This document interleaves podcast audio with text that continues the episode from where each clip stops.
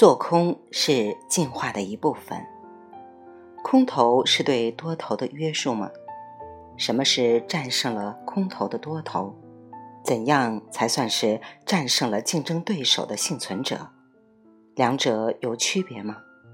做空应该是进化机制的一部分，能够对现有的某个事物、某个资产做空是一件很重要的事情。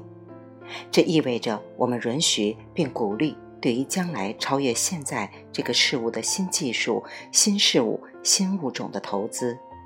一句话，允许做空，现实存在就是鼓励做多，一个比空头标的物更美好的未来事物。提示我重新审视做空的意义，是比特币给我这个 IT 外行的唯一惊喜。假设我相信自己能够开发基于现有运算能力芯片上更优化的算法，我现在就可以融券做空一枚比特币，拿到一笔钱之后去开发我的新算法。如果成功，我就用挖矿的方法获得了两枚新的比特币，偿还一枚之后，我还净赚一枚比特币。前面已经详细论述了这个游戏对技术进步的激励作用，但是现在有一个更基本的问题：比特币越值钱，融券做空获得的资金越大，对下一代计算技术支持和激励也就越大。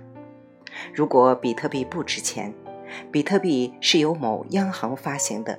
该央行为了实现提升劳动生产率以外的其他政策目标，可以无限量的发行比特币，并称之为量化宽松或者央行再贷款。那么，比特币就没有什么价值了，对技术进步也就没有什么激励了。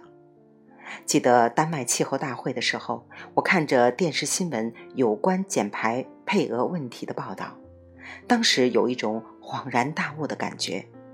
气候大会的实质是货币大会，各国按照预先设定的额度来排放二氧化碳，超出部分只能从其他国家购买。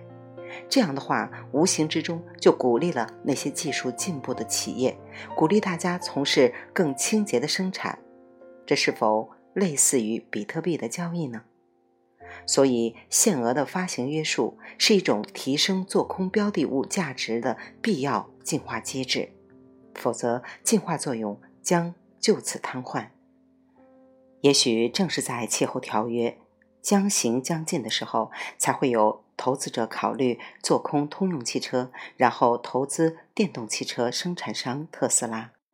生存竞争、物种进化、生生不息的进步，而不是简单的轮回。进化当然是我们的共识，但是谁来决定进化的方向呢？又是谁来确定进化的候选人名单呢？是证监会，是发改委，还是市场？如果是根据约束产生激励的思想来考虑新股发行制度的话，我们是否可以考虑采用这样的方法呢？企业募集资金的来源不是从公开市场发行新股获得。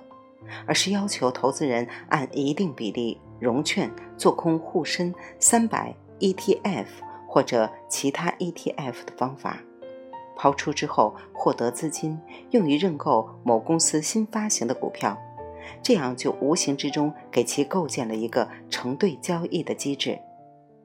融券做空指数，融资做新上市公司的股票，而融券做空沪深三百 ETF。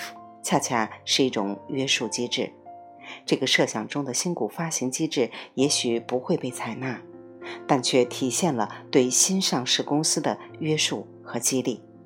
他们必须要有战胜沪深三百指数，才能获得上市地位。未完待续，来自清音儿语子清分享，欢迎订阅收听。